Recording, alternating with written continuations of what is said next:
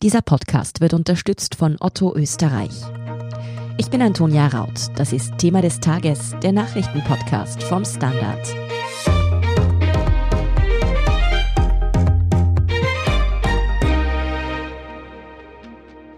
Eine groß angelegte Löschaktion im Bundeskanzleramt sorgt für Aufregung in Österreich. Zahlreiche E-Mails und Kalendereinträge, die älter als ein Jahr sind, sollten am 10. November gelöscht werden. Wollte man hier, so wie die Opposition vermutet, Beweismaterial verschwinden lassen? SPÖ, FPÖ und NEOS protestierten jedenfalls lautstark.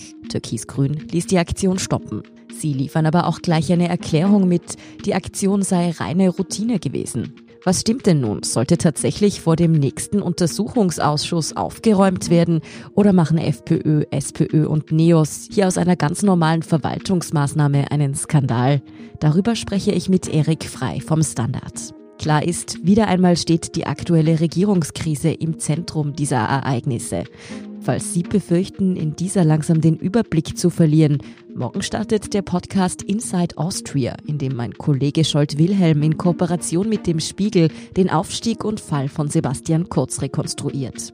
Und apropos Fall Kurz, die verhängnisvollen Chats, die mit diesem maßgeblich zu tun haben, ließ der Standard diese Woche von Burgtheater-Schauspielerinnen und Schauspielern einsprechen. Regierungsdrama auf der Bühne also. Das Video erscheint morgen. Gemeinsam mit Standard-Chefredakteur Martin Kotinek hören wir aber am Ende dieser Folge schon einmal rein. Aber kehren wir zurück an den Schauplatz Bundeskanzleramt.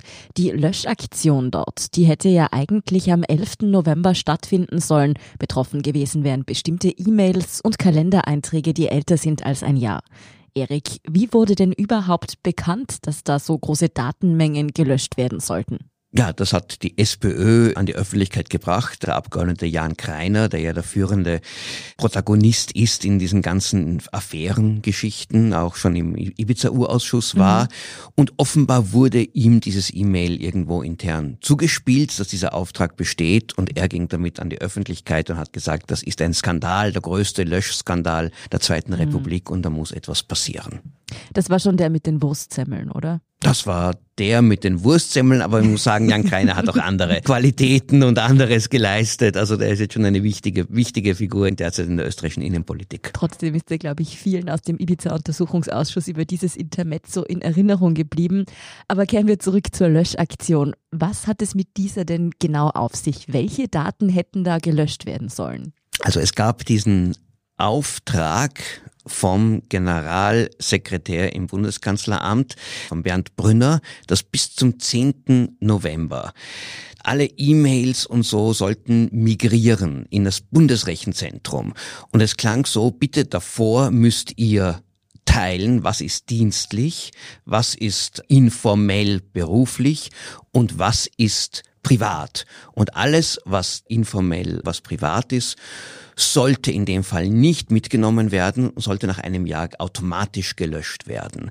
Es klang nach einer Art von Aufräumputzaktion innerhalb dieser riesigen Massen an Daten, die ja auch wir, jeder von uns hat, unzählige E-Mails, die ja eigentlich keinen Zweck mehr haben, wenn man mhm. sie behält. Und das Ziel auch hier, das gibt auch dieses Archivgesetz, diese Verantwortung von öffentlichen Stellen, sie müssen alles, was wesentlich ist, aufbewahren, vor allem für auch zukünftige Historiker, die einfach wissen wollen, was ist geschehen. Und da versuchte man, so klang es zumindest, ein bisschen eine Ordnung zu schaffen, dass nicht der ganze Mist mitgenommen wird, sondern wirklich nur die wesentlichen Informationen. Mhm. Die Idee ist also, dass nicht jede E-Mail an den Kollegen oder die Kollegin in zehn Minuten Mittagessen oder der Termin Blumengießen am Freitag nicht vergessen unbedingt archiviert werden müssen für die Ewigkeit. Verstehe ich das richtig? Absolut, aber auch nicht jede Konversation über irgendeine politische Sache, die jetzt keinerlei mhm. Relevanz hat. Da ist das Argument, die Sachen, die relevant sind, gehen ja ohnehin in den elektronischen Akt, die werden veraktet, die bleiben bleiben erhalten. Ja, und der Rest ist aus Sicht von den Archivisten nicht wirklich relevant. Allerdings, es ist sehr wohl relevant, wenn es eine Staatsanwaltschaft gibt, die Spuren für mögliches Fehlverhalten sucht oder auch einen U-Ausschuss, wo die mhm. Oppositionsparteien wissen wollen, was war eigentlich wirklich los. Ja, von Seiten des Bundeskanzleramts heißt es ja, dass dieser Vorgang eben, wie wir gerade schon besprochen haben, etwas ganz Normales sei und vor allem auch schon länger geplant gewesen sei. Stimmt denn das? Ja, wann das Werk wirklich geplant worden ist, das können wir derzeit nicht feststellen. Was wir aber wissen ist, dass der Auftrag, diese E-Mails dann zur Löschung freizugeben, am 4. Oktober in einem E-Mail ausgeschickt wurde. Und das war vielleicht zufälligerweise der Tag, wo das Büro für Korruptionsbekämpfung im Innenministerium von der Staatsanwaltschaft von den geplanten Hausdurchsuchungen informiert wurde. Ein Schelm, der sich hier was Böses denkt, aber diese zeitliche Koinzidenz macht den ganzen Vorgang natürlich verdächtig. Vor allem auch, weil ja die ÖVP schon in Pressekonferenzen bereits davor gewarnt hat, es gibt Gerüchte über Hausdurchsuchungen und aber macht euch keine Sorgen, die sind völlig sinnlos, weil wir haben ohnehin alles gelöscht. Da wird von Löschungen die redet, die mit der Strafverfolgung was zu tun haben und dann kommt ein Auftrag in eine Mail, bitte löschen beziehungsweise bitte zur Löschung längerfristig freigeben. Verstehe ich das also richtig, dass hier nicht nur der Auftrag zu löschen problematisch sein könnte, sondern auch, dass da eventuell Informationen durchgerutscht sind über die bevorstehenden Hausdurchsuchungen? Das ist der Verdacht, der irgendwie auch im Raum steht. Aus zweierlei Gründen. Zuerst war der Verdacht im Raum, weil die eine Beschuldigte in der Inseratenaffäre, die Meinungsforscherin Sabine B., ja festgenommen wurde, unter dem Wissen, dass sie kurz vor dieser Hausdurchsuchung ihre Festplatte gelöscht hat. Jetzt die Frage stellt sich, warum hat Sabine B., die ja bisher nie in den Medien vorkam, die nie irgendwo in sonstigen Affären erwähnt wurde, warum hat die gewusst, dass die Hausdurchsuchung sie treffen kann? Da muss es irgendwo eine Leckestelle gegeben haben. Das ist der eine Verdachtsmoment, der hier sich gegen, wir wissen nicht wen richtet. Vielleicht die Staatsanwaltschaft, aber das ist eher unwahrscheinlich. Warum soll sie ihre eigenen Aktivitäten mhm. hier sabotieren? Vielleicht aber sehr wohl das Innenministerium, das am 4. Oktober davon informiert wurde und das, wie wir wissen, in der Hand der ÖVP ist. Und jetzt kommt dieses zweite Verdachtmoment hinein. An dem Tag ging auch eine Mail aus, allgemein breit, bitte löschen. Man kann sich daraus was zusammenreimen, aber ein Beweis, dass hier etwas Unrechtes geschehen ist, ist es natürlich nicht. Im Moment stehen also nur Verdachtsmomente im Raum. Die Löschaktion wurde nun dennoch vorerst gestoppt.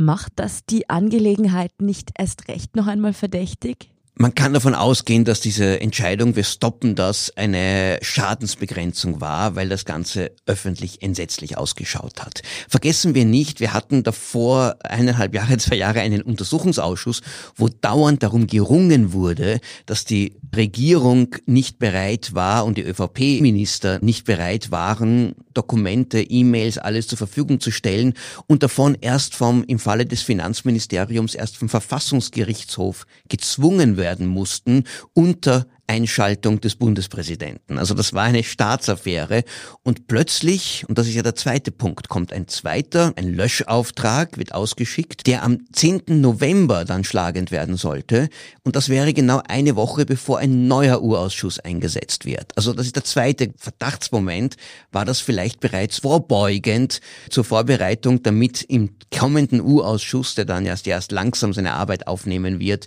dort nicht alle belastenden Informationen tatsächlich in die Hände der Opposition und dann auch der Medien gelangen. Diesen Eindruck der Vertuschung, der ist natürlich in der jetzigen Phase etwas, was ganz schlecht ausschaut, auch wahrscheinlich den neuen Kanzler Schallenberg auch irgendwie beflecken würde.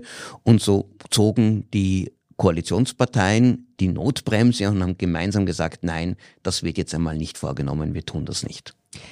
Genau, dieser bereits angesprochene ÖVP-Korruptionsuntersuchungsausschuss, so der Titel, den haben ja SPÖ, FPÖ und NEOS diese Woche bereits angekündigt.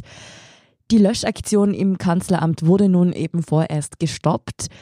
Dennoch sind die Oppositionsparteien damit nicht glücklich, oder? Wieso eigentlich? Naja, sie trauen der ÖVP jetzt einfach nicht über den Weg. Und sie vermuten immer das Böseste in dem mhm. Fall, dass die ÖVP alles tun wird, um alles zu vertuschen, was ihnen irgendwo schaden kann. Das heißt, ja, das wurde jetzt gestoppt, aber wer weiß, ob nicht anderswo gelöscht wird, vielleicht ohne Auftrag per E-Mail und das Ganze hat noch diese Beziehung zwischen Opposition und Regierung und vor allem der ÖVP weiter belastet. Ich glaube, das Vertrauen zwischen diesen Seiten ist auf einem Tiefstand und da hat auch der Rücktritt von Kanzler Kurz nicht sehr, sehr viel geholfen.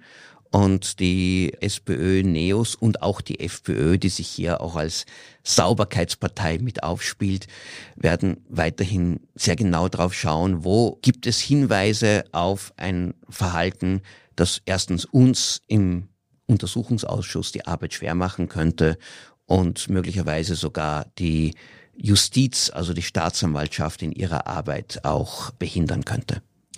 Die Stimmung im kommenden Untersuchungsausschuss dürfte also durchaus wieder aufgeheizt sein. Vielen Dank einmal für diese Einordnung, Erik Frei. Sehr gerne. Wir sind gleich zurück. Es gibt einen Ort, an dem alles möglich ist. Dieser Ort sind wir. Darum lasst uns das miteinander genießen. Mit tausend kleinen und großen Ideen für drinnen und draußen, die die Zeit zusammen noch ein bisschen schöner machen. Zusammensein ist ein toller Ort. Mit Otto Versand AT. Auch bei diesem Skandal rund um angeblich geplante Löschaktionen im Bundeskanzleramt geht es natürlich im Kern um die jüngste Regierungskrise. Wer zwischen Chatprotokollen, Inseratenaffäre und Falschaussagenanschuldigungen langsam den Überblick zu verlieren droht, für den ist es vielleicht angenehm, wenn man nochmal ganz von vorne anfängt. Mein Land ist mir wichtiger als meine Person. Österreich in der politischen Krise. Wieder einmal.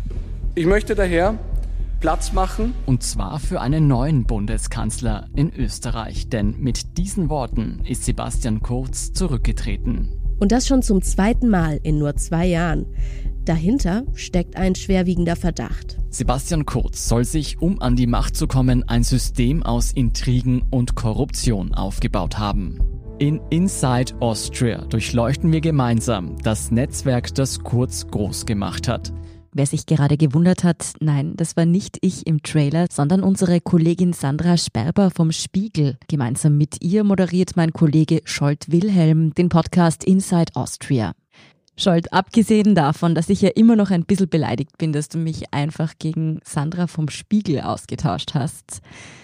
Das klingt nach einem ziemlich großen Projekt, das ihr euch da vorgenommen habt. Also erstens mal, Antonia, du bist unersetzlich oh. und großes Dankeschön, dass du jetzt Thema des Tages zumindest für einige Zeit allein schubst. Das ist ein Wahnsinn. Das wollte ich jetzt hören. Ja, müsste mal gesagt werden, auch offiziell. Tatsächlich ist so, dass wir mit dem Spiel wirklich ein Riesenprojekt auf unsere Schulter nehmen. Wir schauen zurück zu den Anfängen von Sebastian Kurz und arbeiten seine Geschichte als Politiker auf, um zu sehen, wie es dazu kommen konnte, dass er so schnell nach oben gekommen ist, aber gleichzeitig auch so tief fallen konnte so gern wir dir und Sandra zuhören, wie ihr diese Geschichte nacherzählt. Ich nehme mal an, ihr habt dafür auch ganz schön viele Interviews geführt, oder?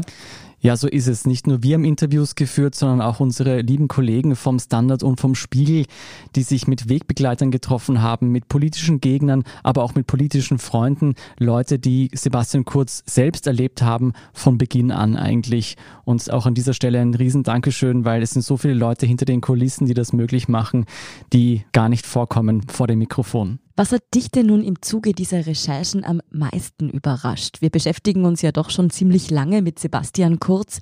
Wo hast du dir gedacht, damit hätte ich wirklich nicht gerechnet?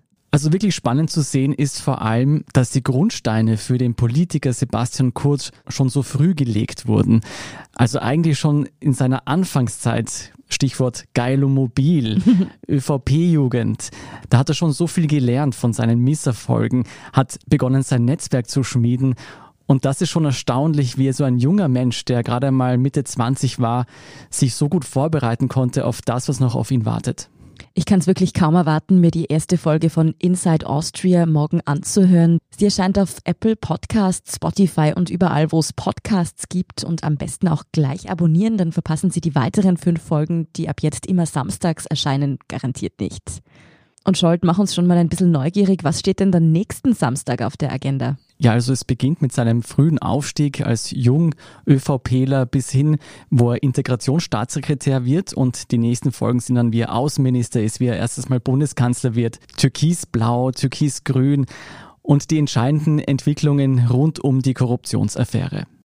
Entscheidend rund um die Korruptionsaffäre waren auch vor allem die Chats, die auf Thomas Schmidts Handy von der Wirtschafts- und Korruptionsstaatsanwaltschaft gefunden und schließlich ausgewertet wurden. Manche Sätze aus diesen Chats sind bereits geflügelte Worte, sei es nun du bist Familie oder auch ich liebe meinen Kanzler. Doch speziell die jüngsten Chats, die vergangene Woche erst bekannt wurden, haben viele noch nicht gelesen. Der Standard hat diese nun in einer einzigartigen Kooperation gemeinsam mit dem Burgtheater auf die Bühne gebracht. Unser Chefredakteur Martin Kottinek hat die Kooperation angeregt. Martin, wie ist die Idee eigentlich entstanden? Viele Menschen hatten noch keine Gelegenheit, die Chats selbst zu lesen. Und um selbst einschätzen zu können, wie man dazu steht, haben wir uns gedacht, sollten wir sie doch dokumentieren. Und nicht nur in Textform, sondern eben auch in einer noch leichter zugänglichen Form. Und da bin ich auf Martin Kuschei zugegangen, den Burgtheaterdirektor, und habe ihn gefragt, ob er da mit an Bord wäre, dass wir es auch in einer szenischen Lesung aufführen. Und er hat sofort Ja gesagt. Und dann ging es an die Organisation. Mit dem Ziel, mit dem Ziel, dass sich jeder selbst ein Bild machen kann. Das sind ja unzählige Chatnachrichten. Habt ihr da jetzt alle vertont? Wir haben eine Auswahl getroffen, weil das ja wahnsinnig viele sind. Die relevantesten haben wir ausgewählt, auch jene aus dem Frühling und haben das jetzt in einer komprimierten Form in circa 20 Minuten in diese Lesung zusammengeführt. Nun sind ja eigentlich erst letzten Donnerstag wieder diese neuen, sehr brisanten Chats an die Öffentlichkeit gekommen.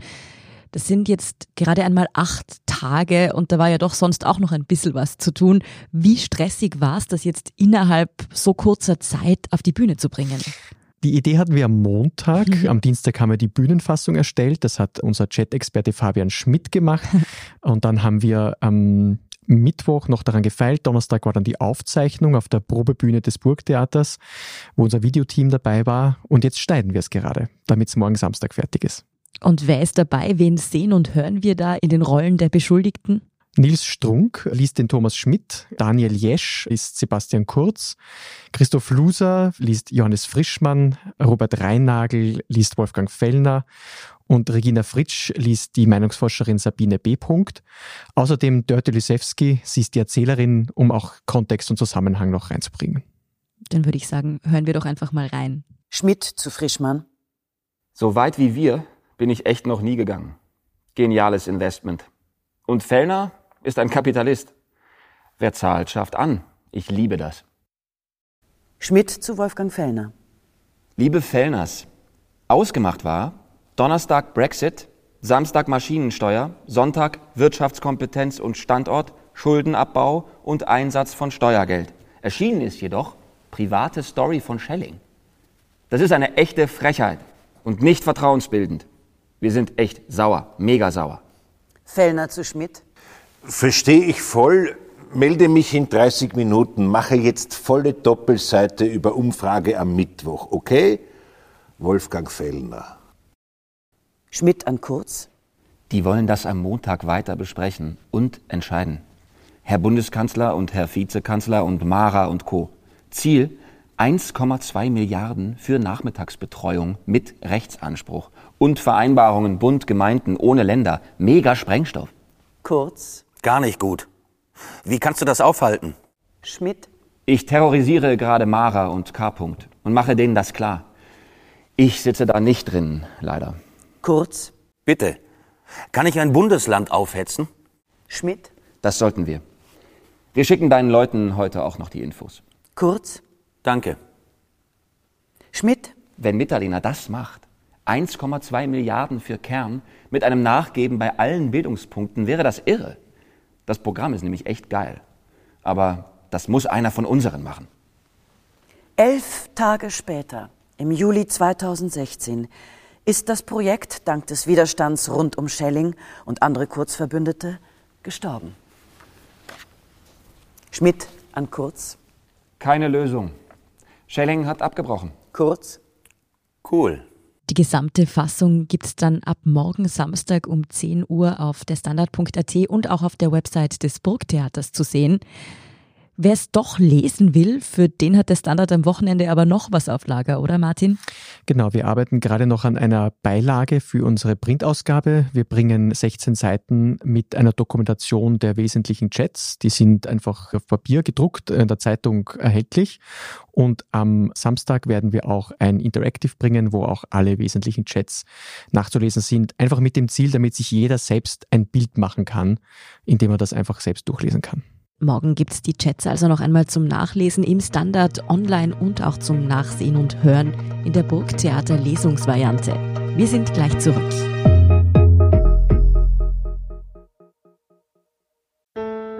Es gibt einen Ort, an dem alles möglich ist. Dieser Ort sind wir. Darum lasst uns das miteinander genießen. Mit tausend kleinen und großen Ideen für drinnen und draußen, die die Zeit zusammen noch ein bisschen schöner machen. Zusammensein ist ein toller Ort. Mit Otto Versand Die neuesten Entwicklungen in der Causa Kanzleramt, den Podcast Inside Austria und die Chatlesung finden Sie dann sowie alle weiteren News zum aktuellen Weltgeschehen natürlich auch auf der Standard.at. Danke fürs Zuhören und all jenen, die uns auf Apple Podcasts oder Spotify folgen, uns eine nette Rezension schreiben oder eine 5-Sterne-Bewertung geben. Und ein ganz besonders großes Dankeschön all jenen, die unsere Arbeit mit einem Standard-Abo oder einem Premium-Abo über Apple Podcasts unterstützen. Das hilft uns wirklich sehr, also auch gern allen Freundinnen und Freunden weiterempfehlen. Sie greifen uns damit unter die Arme, sodass wir weiterhin unabhängigen und kritischen Journalismus machen können. Verbesserungsvorschläge und Themenideen schicken Sie uns am besten an podcast.derstandard.at. Ich bin Antonia Raut. Baba und bis zum nächsten Mal.